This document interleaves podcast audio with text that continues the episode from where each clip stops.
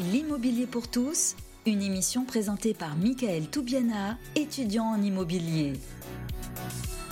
C'est le douzième numéro de l'immobilier pour tous. Bienvenue à vous. Bienvenue à nos invités. Alexandre Martucci, fondateur de Crazy Villa. Bonjour Alexandre. Bonjour Michael. Ça va bien? Très bien et toi? Nickel. Et bonjour également à Geoffrey Ishbia, cofondateur de Check My Guest. Bonjour Michael. On va parler aujourd'hui de la location courte durée, de l'investissement locatif en location courte durée.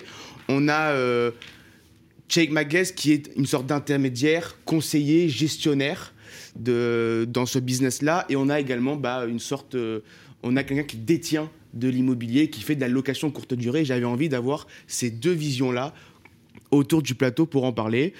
Comme d'habitude, voilà l'immobilier pour tous, une émission qui parle aux jeunes, faite par des jeunes, euh, où on découvre les secteurs d'activité de l'immobilier. On va faire comme d'habitude quatre séquences hashtag la def, hashtag en toute intimité, hashtag attrape-moi si tu peux. Avec un jeu de rôle, je vais me mettre dans le rôle d'un futur investisseur et on va découvrir tous les tips, tous les conseils à avoir. Et enfin, hashtag le débat. On passe tout de suite à la première séquence, hashtag la def. L'immobilier pour tous, hashtag la DEF. Déjà, on va comprendre ce que c'est la location courte durée, parce qu'on a la location courte durée, moyenne durée, longue durée. Alexandre, est-ce que tu veux nous expliquer la différence en termes de durée de ces différents types de location Alors nous on fait surtout de la courte durée, Euh, donc je dirais que c'est moins d'un mois si euh, je dis pas de bêtises. Ouais. Euh, je pense que Geoffrey aura plus d'infos là-dessus. Euh, Au-dessus d'un mois, on peut passer à ce qu'on appelle le bail mobilité qui doit durer moins de 12 mois et après c'est de, la- c'est de la longue durée. D'accord. Allez, Geoffrey Euh, en effet, la, la location court terme, c'est tout ce qui va être inférieur en réalité à 30 jours. Ok, donc c'est en fait c'est location à la nuitée, 2 jours, 3 jours, etc. Une fois qu'on dépasse les 30 jours, on rentre dans le bail mobilité qui va être entre 30 jours. et Alors, le 10 bail mois. mobilité, c'est nouveau. Le bail mobilité, exactement, ça a été introduit par la loi Elan. Euh, ça répond à une certaine demande de gens qui sont en mobilité et qui ont besoin de se loger sans passer par tous les process un petit peu compliqués qu'on peut avoir quand on cherche un appartement à Paris ou dans dans d'autres grandes villes, ou dans d'autres villes, dans des- dans d'autres villes tout simplement. Et après, on va avoir la location longue durée, donc c'est les baux d'un an classiques, que ce soit location meublée ou nue, euh, mais sur des baux d'un an. Donc, le bail mobilité, c'est considéré comme, euh, comme quoi? Comme moyenne durée? Nous, on le considère aujourd'hui comme moyenne durée. D'accord. Et, euh, et les baux, par exemple, meublés pour des étudiants de, de 10 mois, 11 mois, c'est considéré comme quoi? Alors, c'est moyenne durée également? Ça, va être sur la location étudiante qui va être également considérée comme la moyenne durée.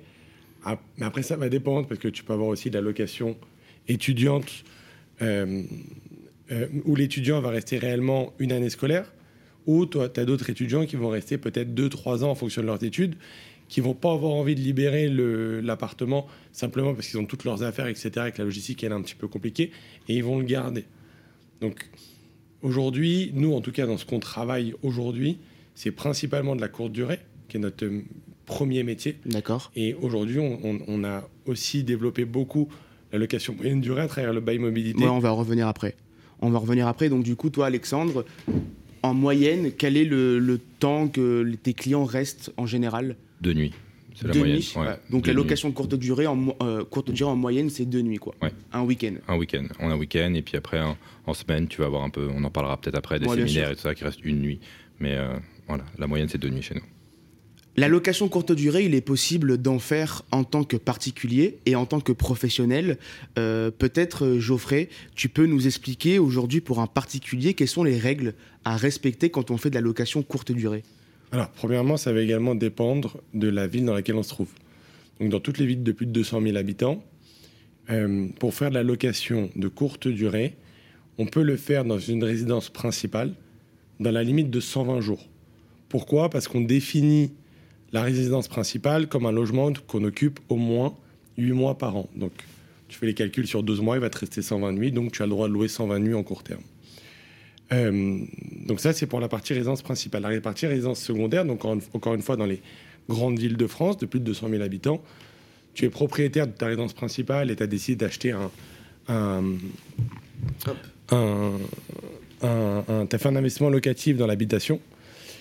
Donc ça devient ta résidence secondaire, même si c'est pas une villa euh, sur la côte d'Azur ou, Ouais, ou autre, mais, mais ce, ce- ce logement-là, tu ne pourras jamais le louer en courte durée. Pourquoi? Parce qu'aujourd'hui, la mairie, la mairie de Paris, l'État ne veut pas que dans les villes où on a euh, une demande supérieure à l'offre en termes de logement, on mette, des, on mette à disposition d'une clientèle de passage des logements qui sont destinés à être habités par des Parisiens, par exemple. Donc ça veut dire totalement si, logique. si j'ai une maison, par exemple, dans, on va dire en- dans le sud de la France, où je vais que l'été, il n'est pas possible pour moi, qui est une maison secondaire, il n'est pas possible pour moi de la louer, par exemple, l'hiver, Si, pour Noël justement. Par Justement. exemple, des villes comme Cannes, une ville comme Cannes ou, ou des stations balnéaires euh, euh, type euh, Gassin, Saint-Tropez, etc.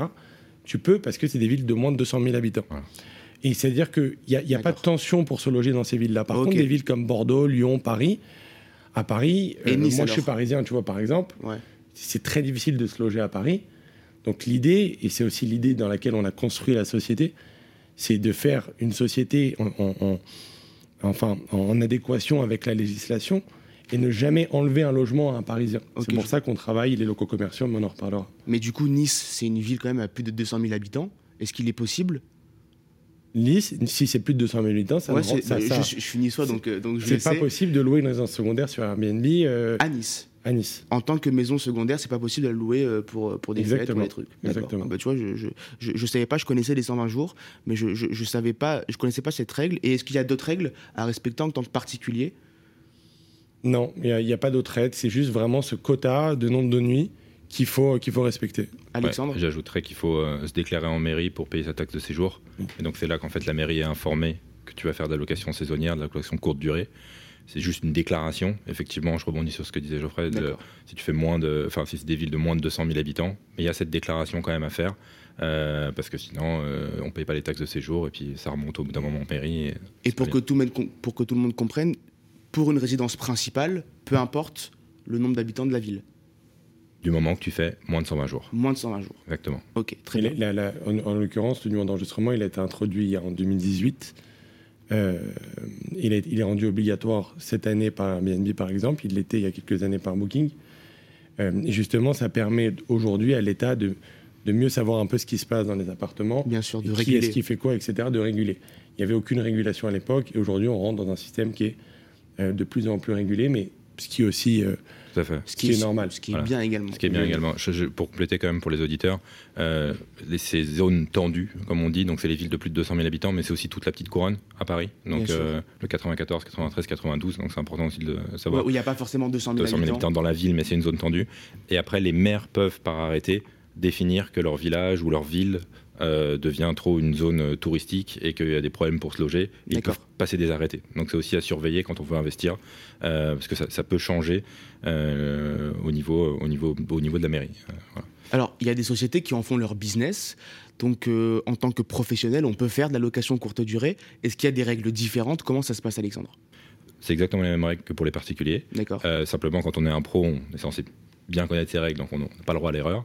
Euh, après, pour aller plus loin, on peut, si on est dans une zone tendue ou d'une mairie qui a, qui a passé un arrêté particulier, demander un changement d'usage du bien. Pas dit qu'il soit accepté, euh, parce que là on rentre dans des complications un peu euh, juridiques et surtout, le qui dit ch- changement d'usage dit qu'on va transformer le bien en quelque Donc, chose de professionnel. Il faut de la commercialité. Voilà, et donc hein, il faut passer en commercialité. Voilà. Euh, donc il y a le changement d'usage ou le changement de destination. Le changement d'usage est plus simple parce qu'on peut plus facilement revenir en arrière, mais surtout après derrière, suivant les mairies, suivant les endroits, il y a de la contrainte derrière, c'est-à-dire qu'on doit créer un autre logement à côté. Donc en fait, euh, ça, ça, ça fait pas de sens. On doit créer des places de parking. Enfin, il y a plein plein de contraintes qui font que euh, c'est assez euh, décourageant de se lancer là-dedans. Et toi, du coup, euh, Geoffrey, toi, tu prends des, des locaux qui, sont, qui ont déjà la commercialité. Nous, voilà. Donc, Nous- pas de changement d'usage, pas forcément. Notre métier, c'est d'accompagner des investisseurs dans la transformation de locaux commerciaux en logements saisonniers. Tu fais la distinction entre euh, particulier et professionnel. Euh, c'est pas c'est pas réellement le cas. Je pense qu'il faut vraiment faire la, la- la distinction entre habitation et commercial. Parce que demain, je peux être un particulier et faire un investissement locatif à titre perso dans un local commercial. C'est-à-dire que je peux acheter un local commercial, le transformer et le louer en courte durée. Mais ça ne me rend pas professionnel. Ça dépend comment je l'achète. Si je l'achète sur une société, je peux l'acheter très bien sur une SCLIS, sur une, sur une SAS, une SARL. Ou en propre. Je suis un professionnel et je peux aussi l'acheter en nom propre. Donc vraiment, la distinction qui est importante aujourd'hui dans ce business-là de la location saisonnière, c'est habitation ou résidence principale, résidence secondaire. Donc je parle des villes de plus de 200 000 habitants. je me répète un petit peu, mais résidence principale, je peux faire 120 jours, résidence secondaire, j'ai pas le droit. Et ensuite, j'ai les locaux commerciaux. Les, locaux commerciaux, c'est des logements qui sont, enfin, c'est même pas des logements à la base, c'est des locaux commerciaux qui sont pas censés être habités, dans lesquels j'exerce une activité commerciale.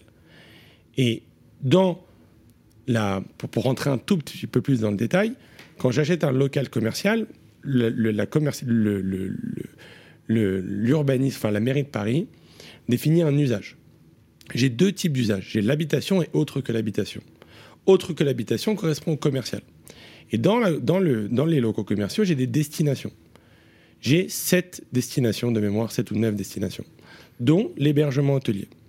Donc, c'est comme ça qu'on arrive à transformer un local commercial en hébergement hôtelier en faisant un changement de destination. Donc même quand il y a la commercialité, il faut faire un changement de destination ou c'est simplement assigner un bail avec une destination euh, qui Ouais. est... Pour moi, c'est une formalité. Enfin, à partir du moment où c'est déjà des, des bureaux, enfin, c'est déjà de la Mm. commercialité, changer de destination au sein de la commercialité, normalement, euh, pose pas de. Par pose pas de exemple, on- quand, on, enfin, quand un, un- un particulier va acheter un local commercial, euh, va rentrer en location pure, il va signer un premier bail. euh, enfin, non, pas un il- bail. En fait, si tu veux, il, est propriétaire ouais, il- il, va exploitant. acheter, excuse-moi, il va acheter Il les achète. murs, il va acheter les murs et il va faire une, une- un bail commercial avec sa société qui va exploiter le. Pas obligatoirement. Ça veut dire que tu peux avoir le foncier et le fonds dans une même structure. Type, tu peux avoir une, tu peux, tu peux, tu peux créer une SAS, acheter un local commercial et, donc la SAS va exploiter le local. Ok. Euh, nous, on conseille toujours de faire un changement de destination euh, parce qu'aujourd'hui, c'est demandé par exemple par la ville de Paris. C'est important. Euh, après, il y, a- il y a un petit peu deux écoles. Mais c'est vrai qu'aujourd'hui, dans les textes qui sont assez clairs, il y a numéro d'enregistrement qui est demandé et ce changement de destination. Et par exemple, toi qui achètes des, des maisons avec ta société, enfin c'est de l'habitation de base. Tout à fait. Nous, on coup, reste, comment vous on- trouvez- on, on reste dans l'habitation, dans Vous le cadre de l'habitation. l'habitation. On est dans des villes de moins de 200 000 habitants. On est même dans des, des villes souvent de à peine quelques habitants. Ouais. Euh, donc il n'y a pas de situation de zone tendue, il n'y a pas de problématique de surpopulation touristique à des moments, parce qu'on achète dans des zones euh, un peu, un peu, un peu éloignées de tout. Bien sûr. Euh, donc et pas besoin de commercialité? Tout à fait. Voilà. Ah ouais. Nous, on est sur, la- on est sur de l'habitation. Dans, la- dans la destination, dans le code de l'urbanisme, on est sur de dé- sur, l'habitation. Donc, ça impose pas mal d'autres choses en, en termes de nombre de personnes, etc. Mais on est sur euh, ce que font tous les gîtes ruraux en France. Tu vois, il y a 100 000 gîtes en France. On n'y pense plus parce qu'on est, on est un peu jeune pour parler de gîtes. euh, Mais Ouais, euh, On parle avec de grosses villas. voilà, quoi. mais avec Crazy Villa, on, on dépoussière un petit peu le, le gîte rural, mais les 100 000 gîtes qui sont en France, c'est des habitations louées de façon courte durée, Et avec autant de jours que l'on veut. que l'on veut. que Tout à fait. Ok. Moi, la question que je me pose, c'est aujourd'hui, euh, vous avez des business qui dépendent quand même de plateformes internationales. Est-ce que c'est pas contraignant pour vous de dépendre de Airbnb, de Booking, d'Abritel? Alors, euh, tu fixes le prix que tu veux. Après, Airbnb, Abritel, Booking prennent tous aujourd'hui 15% de plus. Donc, tu peux jouer avec ton prix euh, en sachant que les clients vont payer 15% de plus que ça. Ou tu peux également te construire ton propre site internet, être bon en référencement naturel, être bon en marketing, être bon en communication, pour essayer d'attirer un maximum de gens vers le juste prix qui, qui est le tien. Si Et tu pas- avais que ton site internet, tu l'aurais autant? Chez nous, c'est un peu particulier parce qu'on on, on est assez bon de ce côté-là. Donc, on a, on, a, on, a, on a 95% qui sont loués sur le site et seulement 5% sur les plateformes. Clairement. Donc, c'est énorme, mais par rapport à beaucoup de concurrents ou beaucoup de gens qui font. On n'a pas vraiment de concurrence sur notre secteur, mais Euh, c'est un peu différent. Une forte marque, c'est ça? On a une forte marque et puis on, a ciblé les mots-clés qui sont recherchés par nos clients location de maison anniversaire, location de maison EVG, location de maison 2 heures de Paris, location de maison avec piscine proche Paris. Enfin, il y a pas mal de mots-clés comme ça sur lesquels on est en première page, voire premier, et qui nous permettent de, voilà, de, de- Ok. de drainer beaucoup de trafic. Pourquoi la location courte durée, euh, Geoffrey, euh, c'est un investissement plus rentable qu'un autre? C'est, pardon, c'est, c'est- c'est assez, je dirais assez simple, c'est-à-dire qu'on va découper un loyer en nuitées. Donc aujourd'hui, si on se compare à des prix euh, de l'hôtellerie euh, parisien euh, classique, euh, on va pas trouver une chambre d'hôtel à Paris à moins de 100, 150 euros la nuit. Après, en fonction des quartiers, ça peut évi- évidemment monter. Donc nous, l'idée aujourd'hui, et c'est un, un peu comme ça qu'on a créé la société, c'était d'améliorer l'expérience voyageur. C'était, moi j'ai voyagé dans des Airbnb, je sais un petit peu ce que c'est. On était chez l'habitant, c'était vraiment, on allait chez quelqu'un. L'idée c'était de se dire, on va professionnaliser ce métier-là. On va offrir un service équivalent à celui d'un hôtel avec un ménage professionnel, des appartements refaits à neuf, très Ouais, bien placés. sûr, mais pour à- l'investisseur, excuse-moi, on va revenir après sur la présentation de Check My Guest. Pour l'investisseur, pourquoi c'est plus intéressant? Parce que je suppose que, ok, on découpe en plusieurs loyers, en plusieurs, euh, avec plusieurs clients, mais il y a aussi en contrepartie euh, de la vacance ou euh, des moments où ils sont Alors la chance qu'on a, c'est qu'aujourd'hui dans les villes où on est, et principalement Paris, on, on- alors hors évidemment euh, 2020 qui était une année particulière, un accident statistique, je dirais. On va tourner entre, entre 85 et 95 d'occu- de taux d'occupation en fonction des appartements. Il y a une demande énorme à Paris, que ce soit sur des touristes, qui est, c'est la ville la plus visitée au monde, euh, une des villes les plus visitées au monde, euh, énormément de voyages professionnels, énormément d'événements, etc. Donc si tu veux, tu as du monde toute l'année. Après, à toi de fixer ton prix en fonction des périodes, parce qu'il y a des périodes où il y a plus de demandes que d'autres. Euh, ça, ça mais- se fait d'ajuster le prix en fonction de la saisonnalité? Exactement. À. Paris, il y a une saisonnalité, même si c'est pas une ville saisonnière, comme on peut avoir dans le sud de la France ou en Normandie, etc. Mais il y a une saisonnalité. Il y a des périodes qui sont euh, plus rentables que d'autres pour des investisseurs. Nous, notre métier ensuite, c'est d'optimiser à la fois le prix et le taux d'occupation. C'est un couple, ils vont ensemble. D'accord? Donc j'ai besoin de louer le plus cher possible, le plus de nuits possible. Ok. Et, et- Alors pourquoi, excuse- excuse-moi Alexandre, pourquoi tout le monde ne fait pas ça? On loue plus cher à la nuit et on a quasiment des taux d'occupation à 85-90%. Je pense que ça demande plus de suivi. C'est plus, stressant euh, que d'avoir un locataire qui a signé un bail euh, en meublé pour un an ou non meublé pour trois ans, où il y a les loyers qui tombent. Euh, et surtout, ça demande euh, plus, de, plus de recherche. Il faut, cibler le bon bien, euh, vraiment euh, en fonction de. Il faut, faut, faut regarder s'il y a de la concurrence dans le coin, combien il se loue. Euh, Donc c'est plus trouver- compliqué dans la mise en place et dans la dans la, gestion. dans la mise en place, dans la gestion, je trouve que c'est un investissement plus, un peu plus risqué, en tout cas qui demande plus de temps euh, et plus de réflexion que euh, j'achète un, appartement à, Vincennes, un studio, je sais qu'il se loue 700 euros, il y aura toujours du monde, et puis ouais, c'est un rendement à 3,5-4%, mais c'est du sûr et ça va prendre de la valeur. Quand on se lance dans l'investissement sur la courte durée, pardon, euh, on peut aussi des fois oublier ce côté spéculatif. Par exemple, si on, on achète une maison à la campagne ou quelque chose, on, ça va pas forcément prendre de prix, mais on va aller chercher des rendements plus importants. Il va falloir soit être sur place et travailler plus euh, soi-même, soit le confier à une bonne conciergerie ou à quelqu'un qui, qui, habite à côté, mais qui va nous coûter de l'argent. Mais donc on va aller chercher des rendements plus importants, mais va y avoir plus de boulot. Euh, ça va être plus prenant que j'ai mis mon appart en location et les loyers plus tombent. stressant aussi Plus de stressant. se dire euh, j'ai pas trouvé de Et on sort d'une période assez compliquée où là, la vacance, euh, elle peut être de plusieurs mois. De euh, tout le temps, de un an. Voilà, de un an. Donc, donc, euh, donc voilà. Alors que euh, les gens qui faisaient de, l'habitation classique, voilà, ils avaient quand même les loyers qui tombaient. et chez nous, ça a été plus compliqué, par exemple. Ça, ça, c'est- Ouais, ça s'est j'imagine. vraiment vu pendant le Covid. C'est-à-dire que tu avais un marché hyper résilient qui était le marché de l'habitation et un marché qui a énormément souffert, qui est le marché de la location saisonnière, parce que extrêmement euh, euh, lié au tourisme. On va en revenir euh, de, de la location courte durée pendant le Covid, pendant la crise sanitaire à la fin pour le débat. J'aimerais que vous me présentiez euh, brièvement Alexandre Crazy Villa. euh, C'est quoi ton business? Alors déjà, j'aimerais vous dire à tous les deux que j'adore votre business. Je le kiffe vraiment. Ça fait longtemps que, je suis Check My Guest et ça fait peu de temps que je t'ai découvert. Je te connaissais pas avant avec euh, ton, ancienne boîte, mais je trouve que c'est incroyable ton idée que tu as eue. Alors vas-y, présente-la nous. Donc Crazy Villa, c'est des gîtes suréquipés euh, pour 30 personnes à moins de 2 heures de Paris. Ça, c'est des définitions courtes, simples. Euh, on accueille tout type de groupe, des amis, des familles, des collègues qui viennent se retrouver le temps d'un séjour court, profiter d'un moment, célébrer un événement, se retrouver. Euh, et tout est fait pour qu'ils restent dans, le, dans la villa le temps du séjour, avec toutes les activités incluses, la piscine, le terrain de foot, le terrain de pétanque, le barbecue. euh, on a un cahier des charges très précis, le billard, euh, la borne d'arcade, euh, de façon à ce que tout le monde s'y retrouve et tout le monde passe un super moment ensemble. Donc c'est des maisons conçues pour faire la fête Tout à fait. à côté de Paris. Le critère numéro un, c'est qu'elles sont à plus de 300 mètres des voisins, euh, qui permettent de limiter les Donc à nuisances 2 heures de. Paris et à 300 mètres des voisins. C'est ça, c'est les deux critères. Si elle est à Euh, 250 mètres, ça marche ou pas? Ça marche euh, moyennement, on a testé. Euh, Ah ouais 300 mètres, c'est vraiment la barrière euh, qui commence à être sympa. Après, ça dépend comment est orientée la maison, la terrasse, etc. Tu peux faire des murs anti-bruit. Enfin, il y a pas mal de solutions quand même qui s'offrent à toi, mais il faut pas qu'elles soient dans un hameau, faut pas qu'elles soient dans le village. Mais vous 300 achetez les maisons, vous les On construisez achète, tout à fait. euh, je reviens sur le business model. On achète les maisons parce qu'on y fait beaucoup de travaux. Euh, et un, voilà, du cahier des charges, enfin, construire une piscine, euh, la chauffer, euh, construire un terrain de five, faire un terrain de pétanque, reconstruire plusieurs salles de bain dans la maison pour accueillir 30 personnes, ça demande pas mal d'investissement.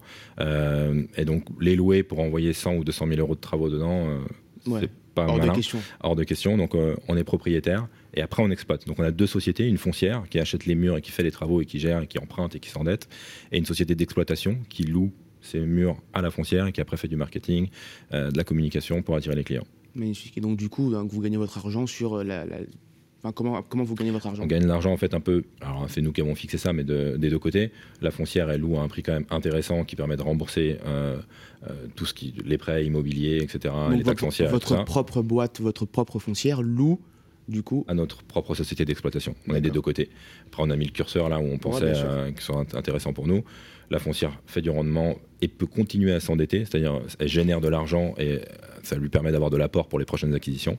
Et la société d'exploitation permet d'employer euh, nos femmes de ménage, nos intendants, euh, notre équipe Mais alors, commerciale. petite question qui me vient, puisque c'est de l'habitation, est-ce que et qu'il y a un bailleur puis une société commerciale, vous faites un bail commercial avec votre société Non, commerciale? enfin, oui, enfin, on fait un bail, euh, on fait un bail commercial, oui, tout Et à si fait. c'est de l'habitation, je comprends pas comment c'est possible. Bah, c'est un- un- enfin, on fait pas tout à fait un bail commercial. Excuse-moi. Non, on fait un une contrat de location d'habitation entre les deux sociétés et après avec une autorisation pour la société d'exploitation de sous-louer à des clients particuliers. D'accord. Donc On c'est de autorise la sous-location. l'auto-sous-location. De l'auto-sous-location. tout à fait, voilà. Ok. Et on lui laisse le droit de. Mais c'est pas un bail commercial, tout à fait. Non, c'est pas un 369, c'est pas un bail commercial. Ok. Euh, c'est un bail euh, meublé parce que la, la foncière a tout équipé et D'accord. voilà. Ok, très bien. Geoffrey, présente-nous, toi, euh, Jake Magest. Alors, Check Magas, c'est c'est- c'est une société de gestion locative de courte et moyenne durée. Concrètement, on accompagne euh, des investisseurs dans la transformation de locaux commerciaux en, en logements saisonniers. Euh, tu vois, aujourd'hui, il y a, par exemple, à Paris, tu as énormément de locaux qui sont vacants. Et l'idée, c'est un peu de leur donner une seconde vie. Nous, on Des a locaux créé commerciaux. des locaux commerciaux. En bas d'immeuble. en, en bas d'immeuble ou en étage. Ou en étage. Ah, en étage, ou en étage, ça existe, bien sûr. Ok. Bien sûr, on a, on a beaucoup de, de, de rez-de-chaussée euh, sur cours, rez-de-chaussée sur rue. On a également des, des- des étages, des, des locaux commerciaux en étage qui ont été transformés. Donc l'idée de la, la création de la société, c'était aussi d'améliorer l'expérience voyageur, comme je t'ai expliqué tout à l'heure. Ne plus se sentir chez l'habitant, mais vraiment se sentir comme à la maison, mais avec tout le, tout le luxe qu'on peut avoir dans un hôtel. Euh, Aujourd'hui, on gère à peu près 800 logements, d'accord, euh, à Paris majoritairement, qui est notre premier marché. Euh, on est une équipe d'une centaine de personnes. Ouais. On a pris la, la décision d'internaliser toute la chaîne de valeur. On va revenir après. ouais. D'accord. Donc, on en donc du coup, en fait, vous, vous avez des gens qui viennent vous voir et qui vous disent Moi, je veux faire un investissement locatif courte durée. Vous leur trouvez le bien, Alors, au départ, quand on a créé la société, on faisait la gestion. que la On gestion. faisait la gestion. Ensuite, on a internalisé ménage maintenance pour dans un, D'accord. dans un dossier de qualité. Ensuite, il y a plein de gens qui sont venus nous voir en nous disant écoute, moi j'ai terminé mes travaux, par contre, il faut me le meubler, il faut me le décorer. Alors on a dit ok, on va vous accompagner. On a créé un service de décoration interne.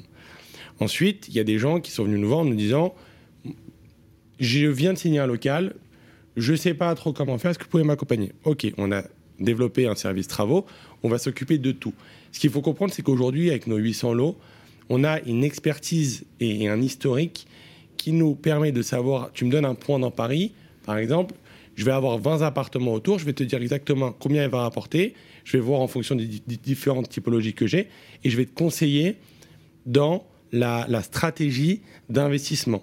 Demain, on prend un local qui fait 200 mètres carrés, je vais évidemment pas faire un appartement de 200 mètres carrés.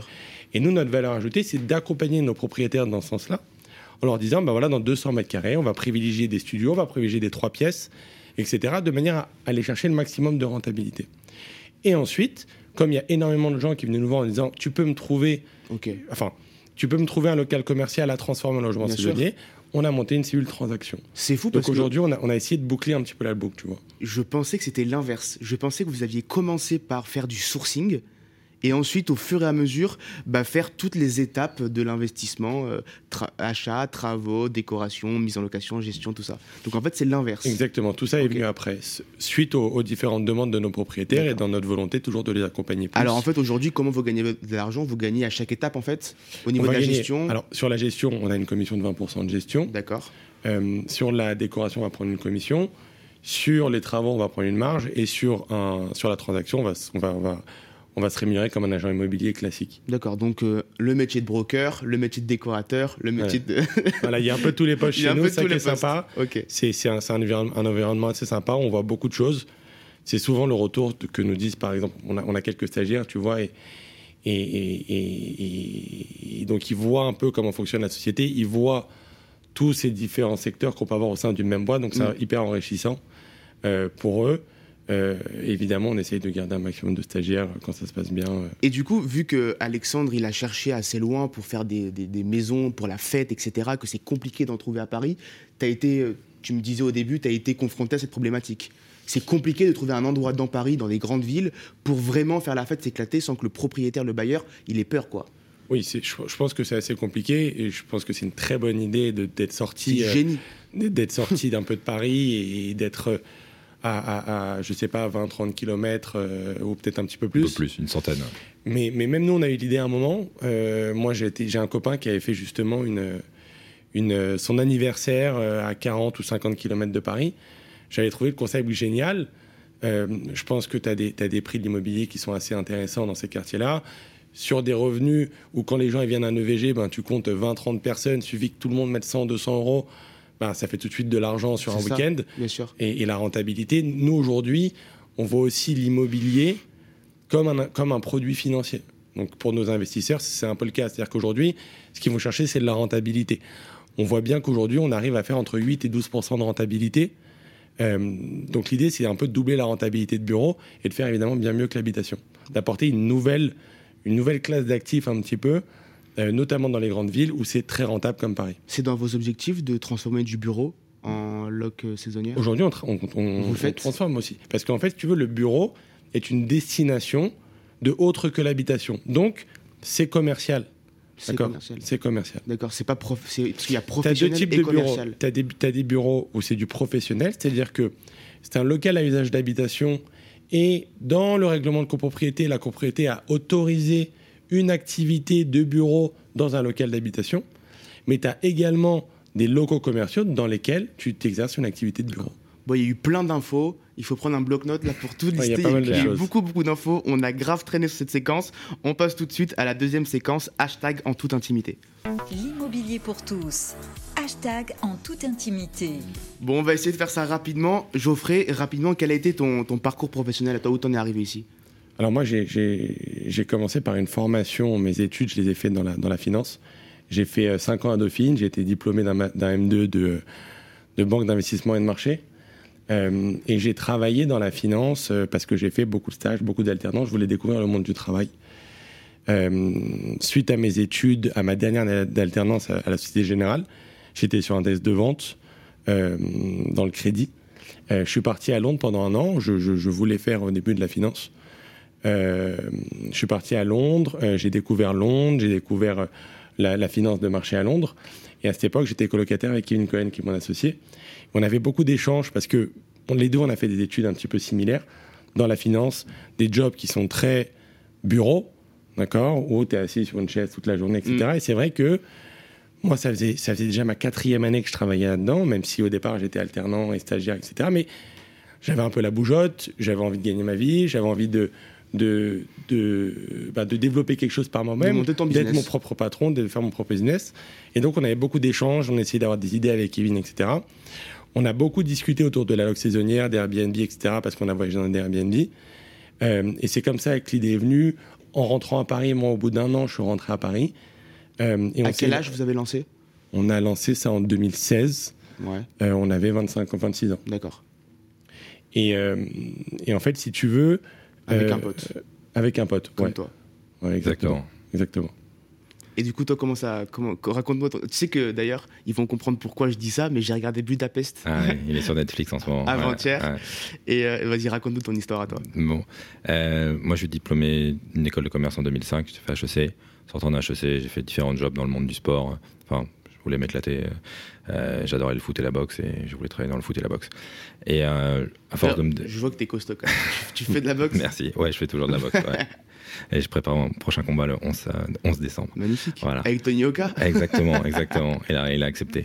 Magnifique. Euh, non, et donc, euh, à force de me déplacer euh, dans les pays étrangers, etc., parce que je travaillais pour la chaîne de Eurosport, donc je- Ok. je, je bougeais pas mal. euh, j'ai vu, enfin, je voyais que c'était quand même beaucoup plus simple de rentrer en boîte euh, à l'étranger. Et quand mes potes ont commencé à se marier, euh, j'ai été en charge d'organiser les premiers EVG parce que je connaissais bien l'Europe et j'ai pu faire bouger les gars à Barcelone, à Budapest, euh, à Lisbonne, à Cracovie. Enfin, c'est un peu éclaté jusqu'à temps qu'il y ait un de mes potes qui me dit mais vends-le ce truc, c'est énorme les EVG que tu organises à chaque fois, tu as toujours de nouvelles idées. Donc en 2009. Donc là, euh, les gens sont en train de se dire, mais quel rapport entre un EVG voilà, et l'immobilier? y a- il y a un lien très important. 2009, on crée la boîte Crazy Voyage, et donc avec une, euh, une marque qui s'appelle Crazy EVG pour les enterrements de vie de garçons. Et on, on quitte notre job avec mon meilleur pote Aurélien. On se connaît depuis la sixième, on est vraiment potes d'enfance. Et, euh, et on part, on part là-dessus, euh, organisation, donc agence de voyage sur, un- sur une niche, euh, les enterrements de vie de garçons. Assez rapidement, euh, on est contacté par quelqu'un que, enfin, que tu as reçu ici, qui s'appelle Victor Auguet, euh, qui a fait Grave. Urban Foot et qui après a fait la Casa. Et euh, dans le cadre d'un concours pour jeunes entrepreneurs d'HEC, etc., il était dans le jury. Et il nous dit, les gars, il y a un angle immobilier dans ce que vous êtes en train de faire. Enfin, moi, je le vois. Votre, votre taf, c'est de donner du plaisir aux gens.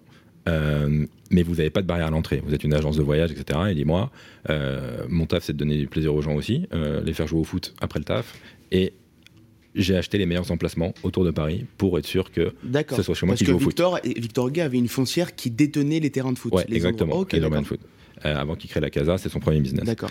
Et, euh, et donc ça cogite très vite, euh, ça c'était 2010-2011, et on se dit, euh, l'angle immobilier chez nous, il est dans les, dans les biens en fait. Il Eh faut oui. qu'on crée les appartes. Le budget le plus important dans une fête ou dans une organisation de voyage, c'est le, c'est le logement. Ça va être le logement, ça va être le- l'endroit où tu te retrouves après avoir fait la teuf, tu rentres à 5h du matin de boîte, que ce soit à Budapest, à Barcelone. Et donc on s'est dit, on va acheter nos lieux, on va faire des crazy apart, des lieux de dingue où on pourra accueillir 15 personnes euh, en plein centre-ville, pas loin des boîtes, etc. Et donc on a commencé à acheter, bon ça a mis un petit peu de temps, il fallait qu'on ait des sous de côté, mais en 2014, donc euh, au bout de 4 ans de création de boîte, on a acheté nos premiers immeu- euh, immeubles, pardon, appartements. Mais ça va y venir, les immeubles, t'inquiète. euh, à Prague et à Budapest. On a acheté deux à Budapest, un à Prague. Enfin, on faisait à peu près sur le rythme de un par an. Et donc là, on a mis le pied dans l'immobilier. Et quand tu vois le, le business de l'immobilier, la rentabilité que ça peut avoir versus euh, l'agence de voyage avec des marges très faibles, il faut faire beaucoup, beaucoup, beaucoup de volume, énormément de contraintes. En plus, avec nous, des gens bourrés qui font n'importe quoi, des, des- des problèmes tous les Mm, mm. week-ends. La dernière année euh, complète en 2019, on faisait voyager plus de 60 000 personnes par an. Donc on avait des week-ends en mai-juin avec 5-6 000 personnes bourrées à travers l'Europe, si je puis dire, un peu comme dans le film Budapest. Ouais. Euh, donc t'imagines tous les problèmes qu'il y a derrière pour une marge voilà, d'agence de voyage. Alors que nos appartes, ils nous rapportaient euh, bien plus. Et de là, avec les premiers appartes, on se heurte euh, à ce qu'on dit un petit peu Geoffrey avec les, les- les copropriétaires. Parce que faire la fête en plein centre-ville, que ce soit à Budapest, à Prague ou à Paris, c'est pareil. Les voisins se plaignent. Et on commence à voir que ça va pas être si rentable que ça. Il va falloir qu'on les revende parce qu'on a on déclenchait des guerres de copro euh, qui voyaient dé- débarquer 15 mecs. Donc vous êtes pris à votre propre piège en fait. voilà. Et, et- et- de là vient l'idée de, OK, il faut que ce soit loin euh, du centre-ville. Donc Et, vous euh, avez vendu. Voilà, on a revendu. C'est Ces marrant ce que, ce que tu dis parce que nous, nous notre métier aujourd'hui, c'est aussi de d'empêcher ces gens-là de venir dans nos appartements. Ouais. Parce que Et oui. nous, nous Bah, aujourd'hui, si les copros commencent à venir chez nous moi. embêter, Non, mais c'est vrai, mais, mais les gens qui viennent à Paris aujourd'hui, et notamment ça a été le cas un peu pendant le Covid, euh, les, les gens qui, qui débordent, qui respectent pas les voisins, etc. Vous voulez les éviter. nous, nous c'est- on- l'investi- les investissements immobiliers, tu sais mieux que moi, c'est sur 15-20 ans. Donc nos investisseurs, quand ils le font, ils le font sur ces durées-là. Donc évidemment, on a envie d'avoir les meilleures relations possibles avec les copropriétaires. Ouais. Donc je peux comprendre que ça ait dû être un, un vrai sujet pour toi. Ça a été un sujet, donc euh, on s'est dit soit on achète l'immeuble entier, et euh, on n'avait pas le budget à ce moment-là, et c'est compliqué, je ne vais pas revenir dessus, mais acheter à l'étranger, c'est très Mm, compliqué mm, de se faire mm. financer par les banques. Les trois premiers, on, a, on est passé entre les mailles du filet, je dirais pas qu'on a truandé, mais on a trouvé des petites astuces. Ouais, bien sûr. mais, euh, mais ça marchait pas pour la taille d'un immeuble. Euh, et puis nos premiers clients, qui, qui- là on est en 2017, qui arrêtaient pas de voyager avec nous, disaient en fait, en fait on s'en fout d'où on va, euh, on veut tous se On retrouver veut entre juste se retrouver faire la fête. Est-ce que vous n'avez pas une maison comme ça? Et honnêtement, l'idée des Crazy Villas, elle vient de clients. Pas une fois, deux fois, dix fois, des clients qui demandent au téléphone est-ce que vous avez une maison où on peut vraiment se lâcher et on s'en fout dans la ville où elle est, mais du moment qu'on se retrouve tous, qu'il y a une piscine, qu'il y a machin, et de là naît l'idée des Crazy Villas.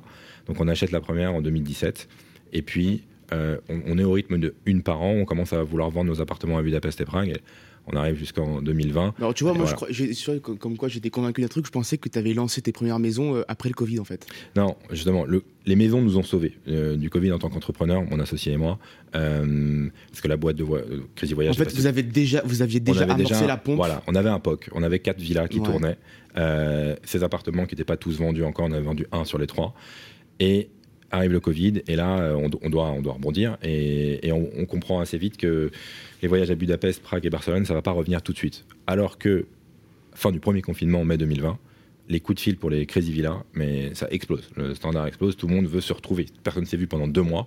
Tout le monde nous dit, je m'en fous, qu'est-ce que tu te souviens, il y avait cette histoire de 100 km de Paris à un moment Ouais, donné. sûr, on avait des, voilà, on était à 120, 130. Et là, je m'en fous, je fais les 20 ou 30 bandes de plus. On avait Ouais. encore peur à ce moment-là, tu vois. On, on savait pas encore si vraiment on allait se faire fliquer. Enfin, Mm, mm, mm. bon, les confinements d'après, ça a été n'importe quoi. Mais le premier, il était très respecté. Et donc, euh, je me souviens encore des gens qui appelaient en disant c'est 120. Ils regardaient où ils habitaient, ils faisaient des Google Maps. Ah, c'est 145. On y va quand même. Et, et là, les, les villas se louaient, mais même la semaine, parce que les gens étaient en télétravail, il y a plein d'entreprises fermées. Donc, ça a explosé très vite. Et là, on s'est revu avec mon associé. Lui, il s'était confiné dans une des Crazy Villas, justement. Mm. Il avait vécu dedans pendant deux mois. Il dit, mais c'est dingue, ces maisons, c'est ça l'avenir. Et c'est ça notre futur. Et, et voilà. Vous avez là, toujours votre boîte Crazy Voyage Tout à fait. Ou pas Alors, ah, toujours. Et est-ce que vous, orga- vous, vous êtes également organisateur au sein de vos propres maisons en Oui. France? C'est-à-dire que euh, la boîte Crazy Voyage peut euh, éventuellement proposer les maisons Crazy Villa aux euh, clients de Crazy EVG et, et faire venir euh, des activités en plus, organiser des kartings autour, etc. Donc on, on y va. Crazy Voyage est passé de 43 personnes à 7 personnes euh, et de plus de 10 millions d'euros de chiffre d'affaires à quasiment rien. euh. Ah, Il y a un truc qui m'intéresse, c'est comment on passe de 1, 2, 3, 4 euh, des achats ponctuels Mm. à un achat en masse de maisons, puisque là vous avez une dizaine de maisons en travaux. Comment on Euh, fait ouais. Là, on en a 27 exactement. Voilà, Donc, euh, et, et, euh, et ça continue. Comment on fait? Les les trois, quatre, premi- les quatre premières nous ont beaucoup servi pour montrer que ça fonctionnait et qu'on avait un POC. Donc de là, Donc il faut un exemple. il faut un exemple. Voilà, on avait un exemple qui s'était rempli. On a revendu tous nos apparts de Bulla et Prague, on en a racheté quatre autres. Et on avait 8. Et là, on montrait encore que ça tournait, 8, 10.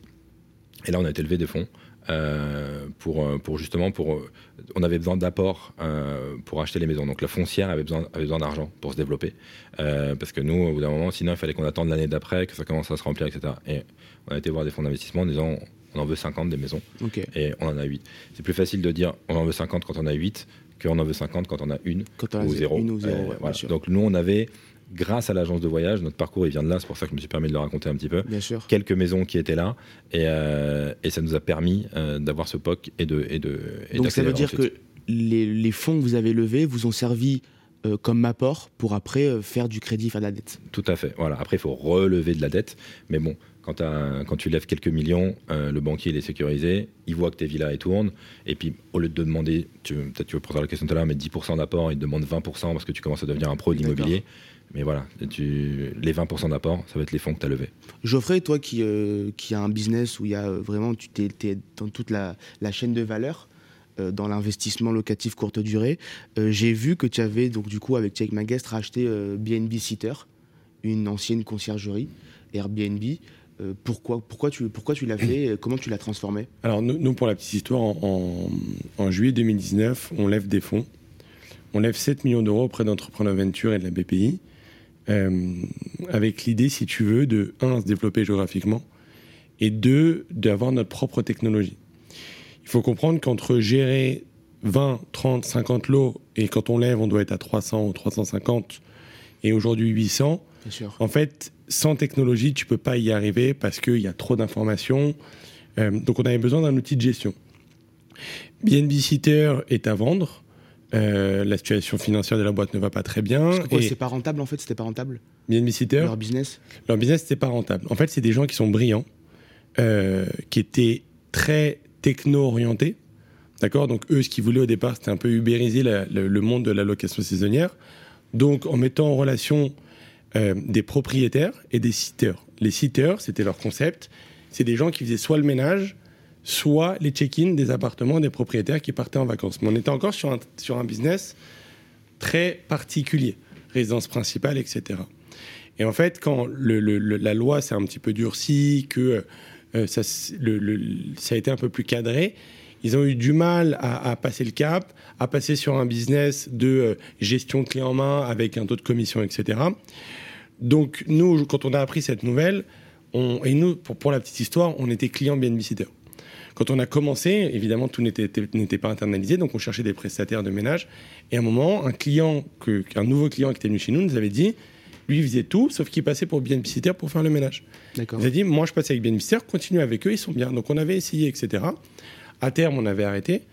Et on avait été impressionné, c'est vrai, quand on avait été, les bureaux, etc. Je me souviens, une petite histoire, moi, je, je m'étais vu, euh, je me suis dit, peut-être qu'un jour, euh, on aura ce genre de bureau, ce genre de personnes, etc. Mhm. Donc, euh, un petit peu avec des yeux de jeune entrepreneur qui a envie de. C'est la technologie qui vous a, euh, qui vous a intéressé dans Exactement, c'est vraiment la techno. Et, pour l'histoire, pour il y a eu un appel d'offres, on a gagné l'appel d'offres. On est rentré en, relation avec Pierrot et Biagio, qui sont les cofondateurs de, de BNB Et euh, l'idée, c'était qu'ils nous fassent une mission d'accompagnement pour adapter leur techno à notre business. Et en fait, on, a, on s'est tellement bien apprécié eux ont tellement aimé notre business model par rapport à ce que eux ils faisaient. Avec nous, on avait un profil très business dans ce qu'on faisait, mais pas, on n'était pas très tech. Les deux, on vient de la finance, on n'a pas de formation tech. Mm. Eux étaient très tech et voyaient que c'était, on était capable de gagner de l'argent dans la saisonnière, ce que eux, malheureusement, n'avaient pas vraiment réussi à, faire. Nous, pour rappel, la boîte a été rentable depuis le jour 1. Donc, euh, au lieu de faire une mission d'accompagnement, on les a simplement intégrés donc aujourd'hui, c'est des collaborateurs de Check My Guest. On a également recruté, bon, à l'époque, euh, Simon, qui était le CTO de BNB deux développeurs, un designer, et on a monté une équipe tech autour de ça parce que c'était un des objectifs de la levée. Euh, les gars ont fait un boulot extraordinaire. Aujourd'hui, on a un logiciel euh, qui, nous permet d'être totalement indépendant de n'importe quel autre système de, de gestion de n'importe quel PMS. Mais ce n'est pas juste un channel manager. Dans le métier, un channel manager, c'est un outil qui va envoyer des prix et des disponibilités à différentes plateformes. Parce que quand j'ai la réservation à Airbnb, il faut que mon calendrier booking se bloque, etc. Donc aujourd'hui, on va plus loin que ça. C'est réellement un outil de gestion, euh, dans le sens où il y a AirCall qui est intégré avec les appels qui sont enregistrés. Euh, on a toute une base de données sur nos logements où on sait exactement, on a des photos et des vidéos de tout ce qui se passe dans nos logements pour aider nos, notre service client euh, qui verront jamais nos 800 appartements parce qu'aujourd'hui c'est trop compliqué, même moi je les ai pas vus. à gérer grâce à ce rachat, vous avez tout automatisé. Exactement. On a tout automatisé. il y a encore une grande partie humaine, mais, mais en tout cas on a automatisé, beaucoup de tâches. Exactement. On a automatisé beaucoup de tâches et on a favorisé le travail de nos équipes grâce à la techno. On passe tout de suite à la troisième séquence. Attrape-moi si tu peux. L'immobilier pour tous. Hashtag Attrape-moi si tu peux. Alors c'est un jeu de rôle, je souhaiterais investir dans, un, dans mon premier bien immobilier et faire de la location courte durée parce que j'ai compris que c'était hyper rentable, même s'il y a quelques risques. Euh, mais j'ai besoin d'être rassuré et, surtout d'être convaincu pour me lancer. C'est toujours compliqué de se lancer dans un premier bien quand on ne connaît pas où on va. On aime bien être conseillé par des professionnels. J'ai la chance d'en avoir. Et donc, du coup, première question, Alexandre, comment on, comment on trouve, on choisit son, premier bien? Comment on prend la décision, le sourcing comment, comment ça se passe? Pour le sourcing, euh, moi, je vais parler de, location saisonnière de courte durée, donc euh, euh, plutôt à la campagne ou dans une zone touristique. donc, il faut choisir une région quand même qui a un attrait. alors, chez nous, c'est les moins de deux heures de Paris parce qu'on a une énorme demande de gens qui veulent faire la fête à Paris et qui peuvent pas parce que voilà. Mais sinon, en règle générale, il, faut, il faut aller chercher des, zones géographiques où il y a un vrai intérêt du passer une location de courte durée donc euh, grande ville ou, ou, euh, station balnéaire, ou, euh, voilà. Et, et, après, ce que je conseillerais à ce moment-là, c'est de prendre une zone qu'on connaît. On n'est on pas sur un investissement en loi Pinel où on regarde juste le rendement, etc. il, faut quand même prendre une zone soit qu'on connaît, sur laquelle on a de l'attrait, un, petit peu d'affect aussi, pour savoir pourquoi ça va plaire et à quel type de client ça va plaire euh, et, pour un petit côté coup de cœur en fait aussi sur l'appartement ou sur la maison euh, dans, laquelle j'ai envie de dire on aimerait vivre aussi ou enfin s'y retrouver en vacances euh, parce que si on aime ce lieu on pourra, le, pourra, plus facilement le louer à, d'autres personnes. Donc être convaincu vraiment par l'investissement plutôt que juste de regarder un, tableau de rendement. Si on parle d'un investissement sur courte durée pour du tourisme. Quand on achète par exemple dans Paris un local commercial, c'est quoi les chiffres à regarder? Alors, le, premièrement, c'est le prix d'acquisition. On sait très bien qu'aujourd'hui, alors nous, on va avoir une logique un petit peu différente à Paris euh, qu'Alexandre, c'est-à-dire que on va le voir comme un produit financier. Euh, aujourd'hui, Paris, il y a de la demande dans tous les arrondissements et même en première couronne, on a beaucoup de logements en première couronne. On va, on va regarder le prix et on va regarder ce qu'on est capable de générer comme revenu. Et en fonction, on va définir si c'est une bonne ou une mauvaise affaire. Euh, voilà, il faut voir un peu comme un, comme un produit financier avec une rentabilité à la clé. Le prix d'acquisition, il y a euh, le, le CA, le chiffre d'affaires euh, envisagé. Exactement. ensuite, on voit si c'est rentable. Bien sûr. Alors après, en fonction du prix d'acquisition, on va regarder si c'est un rez-de-chaussée, si c'est en étage. Ça n'a pas la même valeur. Bien sûr. Euh, c'est toujours. Euh, enfin, on sait très bien que même dans l'habitation, par exemple, un bien au cinquième étage, il va être coûter plus cher qu'un bien au premier étage parce que plus, plus, plus noble, simplement. comment aujourd'hui j'ai peu d'argent de côté? Comment, euh, Geoffrey, on, on, finance par, par un crédit? Est-ce que c'est -ce c'est plus intéressant d'acheter cash? Dis-moi, donne-moi ta réponse. Alors, non, je pense que euh, c'est pas intéressant d'acheter cash. Surtout pas. Surtout, pas. ok. Donc euh, faire un crédit, c'est le même si on a l'argent, il faut faire un crédit. Il faut toujours faire un crédit, bien évidemment, parce que en gros, tu vas regarder ton cash investi. La banque, elle va te demander un apport, un certain apport. Elle va peut-être demander 10, 20 points. Euh, mais regarde l'argent que tu vas générer sur le cash investi. Parce que l'autre cash que tu vas avoir, bah, tu vas l'utiliser pour faire une autre opération, et une autre opération, et une autre opération. Donc en fait, évidemment, qu'il faut utiliser le système bancaire. Et c'est comme ça aujourd'hui que la majorité des gens qui ont fait fortune ou qui ont bien réussi dans l'immobilier se sont enrichis.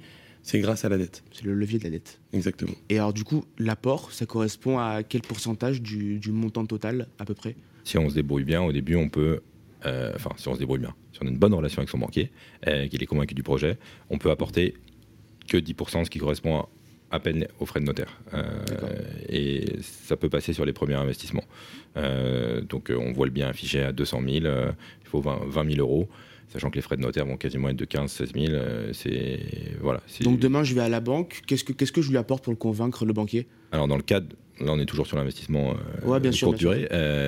il va falloir lui montrer les revenus locatifs qu'on va pouvoir espérer de, de, ce bien. Donc, dans notre cas particulier, euh, nous, on pouvait euh, montrer, enfin, la force du modèle a été au début de dire que l'agence de voyage, Crazy EVG à la base, mm. pouvait garantir des loyers et qu'elle allait garantir un minimum. De, je me souviens, on avait fait un, BP un peu naïf. D'accord.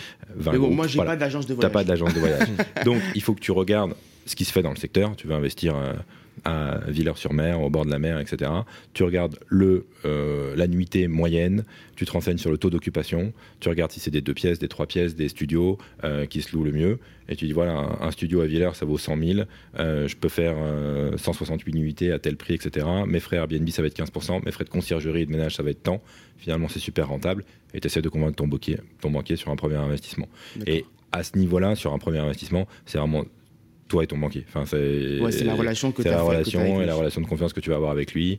Et euh, il va pas te il va pas te challenger sur le nombre de nuitées qui se fait à Villers ou sur mer, enfin, ou, peu, importe où. Ça va être toi et ta connaissance de la ville, etc. bon, en gros, euh, si, si j'ai jamais rien fait, il me faut au moins 10% euh, du montant il total. Tu auras toujours au minimum. Ça, c'est vraiment le minimum. le minimum 10%. Et, dès que tu commences un petit peu à en faire plusieurs, on va plutôt te demander 20. Euh, et puis après, on va te demander 20 hors frais d'agence, hors frais de notaire. Donc ça équivaut quasiment à 30. Donc voilà. Mais sur les premiers, si tu gagnes bien ta vie et que tu as un petit peu d'argent de côté, les 10% peuvent suffire. Le truc, c'est qu'aujourd'hui, les, les banquiers vont vont pas regarder combien tu payes si tu fais une affaire. Aujourd'hui, les banquiers français, ils sont très dans le taux d'endettement. Quel est ton taux d'endettement? Qu'est-ce que je peux te prêter? Combien tu peux mettre? Quelles vont être tes mensualités? Même pour un investissement locatif? Même pour un investissement locatif, en tout cas de plus en plus. D'accord. Euh, Donc les revenus, nos revenus rentrent en compte. Les revenus, bien sûr. Oui, les revenus rentrent en compte, tout à fait. Et, et le locatif que tu, tu, vas lui annoncer à ton banquier que ça va te rapporter 10 euh, 000 euros par an, lui va pondérer, il va mettre 70% de 10 000 euros, il va mettre 7 000, il va regarder ton calcul de 10 000, mais il va le pondérer, et c'est pour ça que tu peux pas euh, t'endetter autant que, que, tu l'espères quand, quand, toi tu t'es fait ton film et que tu as ton bébé. Et après, il va pas, il faut pas que tu dépasses les 33-35% d'endettement, tout inclus, avec ta résidence principale, euh, ton crédit voiture, ton machin, et ton investissement locatif. Nous, nous dans, la, dans, dans notre business, à partir du moment où on fait de la gestion pour compte de tiers et que notre objectif, entre guillemets, c'est que nos investisseurs achètent des locaux commerciaux et les transforment. Même si, en gros, pour la petite histoire, on, visite beaucoup de biens avec eux et il y, en a beaucoup qui ne sont pas compatibles à l'activité, donc on ne va pas les pousser à l'achat, mais juste qu'ils développent, eux, leur parc, euh, leur, parc immobilier. On leur fournit évidemment des business plans euh, grâce à nos historiques, de manière Vous à les moderniser un petit peu, quoi. non, on les accompagne, c'est différent. On les accompagne. L'idée, c'est de les aider. Quand il va voir un banquier qui lui dit écoute, je vais faire un investissement non, locatif top, c'est top. dans la location saisonnière, le banquier va demander ok, mais quels sont les revenus? Il va pas lui sortir un chiffre. Il va pas lui sortir un chiffre comme ça. Ben, je vais le mon, gestionnaire, il m'a dit que ça allait me rapporter 30 euh, 000 euros par an. Hmm. L'idée, c'est d'avoir un papier où on a euh, un prix euh, sur l'année en fonction des périodes, un taux d'occupation. on arrive à aujourd'hui à, chiffrer à peu près ben, les charges courantes, l'électricité, l'eau, la Wi-Fi, etc., de manière à avoir un chiffre à la fin qui est ce qui va rester, et derrière, le, évidemment, le banquier va faire ses simulations. Moi, perso, ce qui, me, ce qui me stresse le plus, en fait, dans un investissement locatif courte durée, enfin, peu importe, c'est les travaux. vu que j'ai aucune connaissance dans les travaux, et on sait qu'on peut se faire avoir par des entrepreneurs. Enfin, si on se fait pas gérer, par exemple, par Check My Guest, comment, c'est quoi les tips à avoir pour, pour bien gérer ces travaux?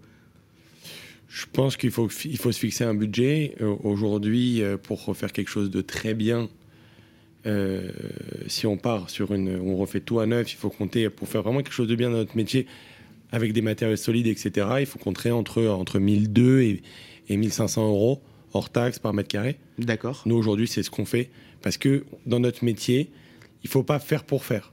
D'accord? Faut pas essayer de payer moins cher non plus. Il faut faire des choses bien, euh, de qualité, euh, parce qu'on sait qu'aujourd'hui dans notre métier, il y a de l'usure plus que sur de l'habitation classique, simplement parce qu'il y a du passage. Et donc, il faut s'assurer que les personnes qu'on emploie pour faire nos travaux, notamment sur la les parties techniques, plomberie, électricité, soient des gens qualifiés euh, de manière à ne pas avoir de problème dans le futur. Mm. Est-ce qu'on peut, ça se fait de poster l'annonce de son bien avant les travaux finis? Alors chez nous on le fait, donc je nous on le fait beaucoup. Euh, si tu as euh, une petite prestation d'architecte qui te fait des perspectives 3D, et, voilà. Pourquoi on le fait aussi? Parce que nous on a déjà 10, maisons qui sont dispo. Pour les 10 prochaines, euh, ben on met à quoi elle va ressembler et la marque est connue, donc on dit au client, euh, ça va être comme ça, on te montre vraiment comment va être la maison, euh, mm. où sera la piscine, etc mais t'inquiète pas, il y aura exactement les mêmes prestations que l'autre. Et on vend. Ce qui est génial, euh, c'est que nous, on arrive déjà à vendre des maisons qui sont pas terminées. Quoi. Ça te met une pression supplémentaire pour terminer tes travaux. C'est ça. c'est Dans les temps. C'est du bon stress. euh, et ça, ça mobilise toute l'équipe, l'équipe travaux, l'équipe développement. Et euh, il y a l'équipe commerciale derrière qui leur dit c'est loué, donc ça a intérêt à mm, sortir à mm, telle mm. date. Et ça fait des finitions qui, qui, qui, finissent la veille à très très tard le soir. Mais c'est sympa. Et ouais, quand, quand on a déjà une marque ou quand on nous sait déjà c'est encourageant et c'est sympa, ça ramène de la trésor avant. Euh, et moi, la, alors, la question que je me pose également, mis à part les travaux, c'est comment éviter les dégâts et la casse. nous, on en a comment vous faites Comme tu peux l'imaginer. Euh, je dirais qu'il y a deux, deux, choses très importantes. Euh, la première, c'est les, les, matériaux que tu mets dans la maison. Il faut qu'ils soient résistants et facilement remplaçables. donc, le plus résistant possible, c'est-à-dire les lits, un maximum de lits en métaux par exemple, et, pas de, de, latte de bois classique. Le mec qui saute dessus un peu bourré, bim, c'est fini. Mm. T'es bon pour changer le sommier. Euh, donc résistant, facilement remplaçable. Donc que tu aies du stock à côté, parce qu'il y a un groupe qui arrive la semaine d'après, euh, ou qui arrive des fois le lendemain. Donc s'il y a de la casse, il faut pouvoir le changer très vite. Et la deuxième règle, c'est euh, bien entendu de prendre une caution assez significative pour que l'organisateur du groupe où les organisateurs soient sensibles et se sentent responsables. Euh, donc nous, on prend 1000 euros par location, sachant que la location chez nous, elle est à peu près à 2000. Donc on prend la moitié du prix en caution. Donc, 2000 quoi par nuit? Non, c'est 2000 euros à peu près le week-end. 2000, 2005. Ça va de 2000 à 3000 en fonction de la haute et de la moyenne saison. Mais si tu prends une moyenne sur l'année, ça va être autour un peu plus de 2000 euros.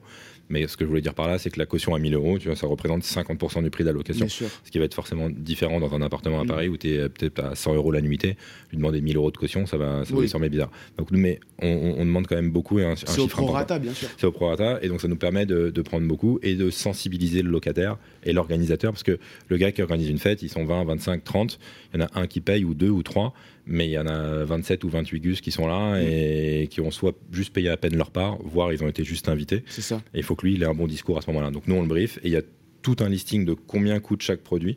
C'est assez euh, standardisé notre, euh, notre check-in mm. et on se sensibilise vraiment au coût de, de, de chaque donc vous sensibilisez financièrement et également avec l'humain, etc. Exactement. Et on leur explique bien. Et, euh, après, on passe par un organisme qui, s'appelle Sweetly, qui prend la caution via une empreinte CB et pas vraiment en cash ou en chèque comme on faisait au début. Et donc après, tu as, juste à, envoyer. L'organisme, c'est un tiers de confiance des deux côtés. Tu envoies les photos de ce qui a été cassé, tu envoies de la facture de ce que tu as remplacé et il débite la carte bleue. Mais le client n'est pas débité de ces fameux 1000 euros avant d'arriver. Il peut l'être éventuellement après s'il y a eu de la casse. Ok ça y est, j'ai fait mon premier investissement, j'ai envie de gérer mon bien. C'est quoi les tips à avoir pour, pour gérer de la meilleure des façons euh, une loc courte durée avec les allées, les venues, les casses, les trucs? Il faut faire appel à Check My Guest. Vous nous contactez, checkmyguest.fr. C'est pour ça que je vais poser la question.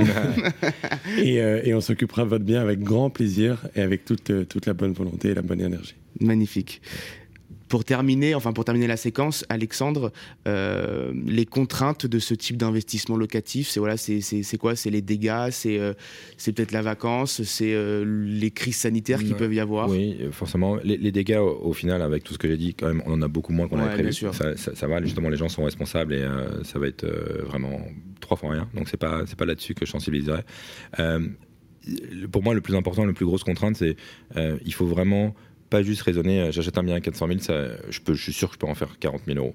Par exemple, la, la courte durée, il y a des prix de plate, euh, les frais des plateformes que tu as évoqué au début qui vont être de 15%, et il y a les frais de conciergerie, donc le métier que, que et que je fais aussi moi indirectement, si un jour les crédits là deviennent un produit financier, Mm.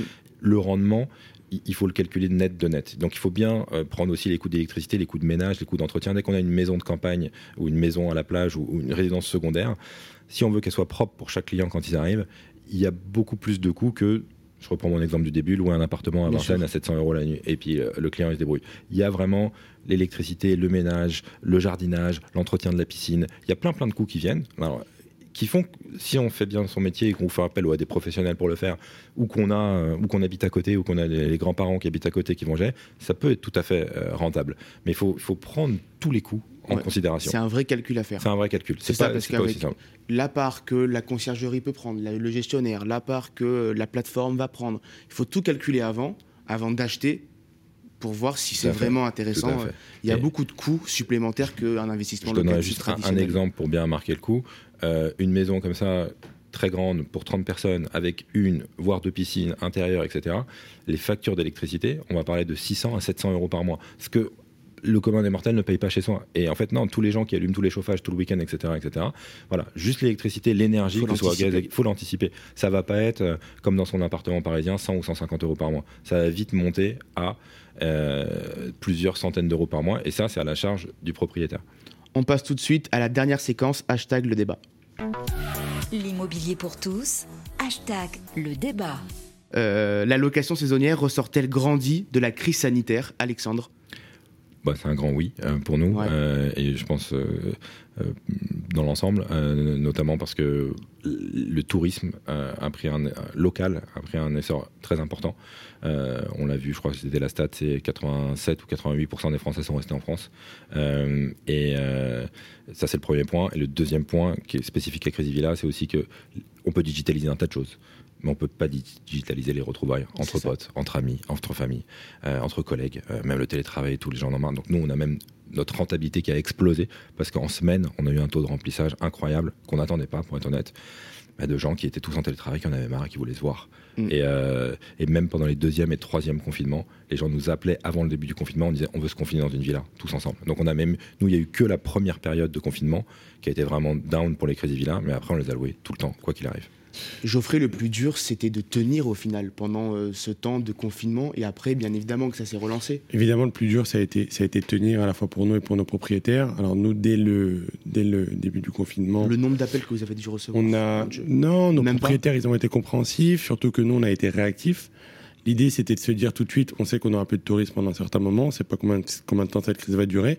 Donc en fait, on a profité du bail mobilité pour, trans, pour même pour louer des locaux, enfin des locaux commerciaux à travers le bail mobilité pour avoir des revenus plus sûrs dans une période où on sait qu'on allait avoir moins de demandes. Et, moi, si je peux répondre à ta question, je pense que oui, euh, la location saisonnière ressort euh, grandie de cette crise sanitaire, simplement parce que y a, tous les hôtels étaient fermés. Beaucoup de gens qui n'étaient pas adeptes de la location saisonnière sont allés dans des appartements de location saisonnière et donc ont pu comprendre que c'était des vacances différentes, mais avec, si tu veux, euh, pas le service d'un hôtel, mais aujourd'hui un confort supérieur, largement supérieur à celui d'un hôtel.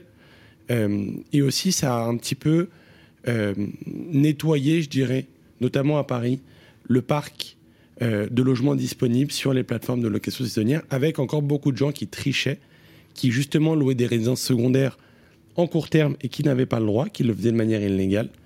Et ça, je trouve pas ça normal. Et en fait, ces gens-là, ce qu'ils ont fait, c'est que le Covid est arrivé, ils sont justement passés en long terme pour sauver leurs revenus parce que Sans ils difficulté. ils prenaient le risque à l'époque parce que c'était beaucoup plus rentable, c'était trois fois, quatre fois plus rentable, donc ils prenaient le risque. La crise est arrivée, Ils il ont n'y avait plus de revenus, ils ont rebasculé, et maintenant ça va être très compliqué pour eux de rebasculer dans l'autre sens. Et je pense que peu de monde le fera. En tout cas, je leur conseille, surtout avec les, les nouvelles mesures qui ont été prises par la, par la ville de Paris. Mm. Euh, donc, si tu veux, ça, il y a eu ça un nouvel engouement il y a, il y a eu un- et des il y nouvelles règles. Exactement. Exactement. pour euh, professionnaliser le, le business. Exactement. Merci beaucoup Geoffrey, merci beaucoup Alexandre, c'était hyper intéressant. Encore une fois, je kiffe vos business, vraiment. J'ai appris plein de choses. J'espère que vous avez sorti votre calepin et noté toutes les infos qu'il y a eu. On se retrouve pour la prochaine émission, le 13e numéro, bientôt dans un mois. Merci à tous pour votre écoute. Merci, Merci à vous. Michael. Merci beaucoup. L'immobilier pour tous, une émission à réécouter et télécharger sur radio-imo.fr, l'application mobile Radio Imo et tous les agrégateurs de podcasts.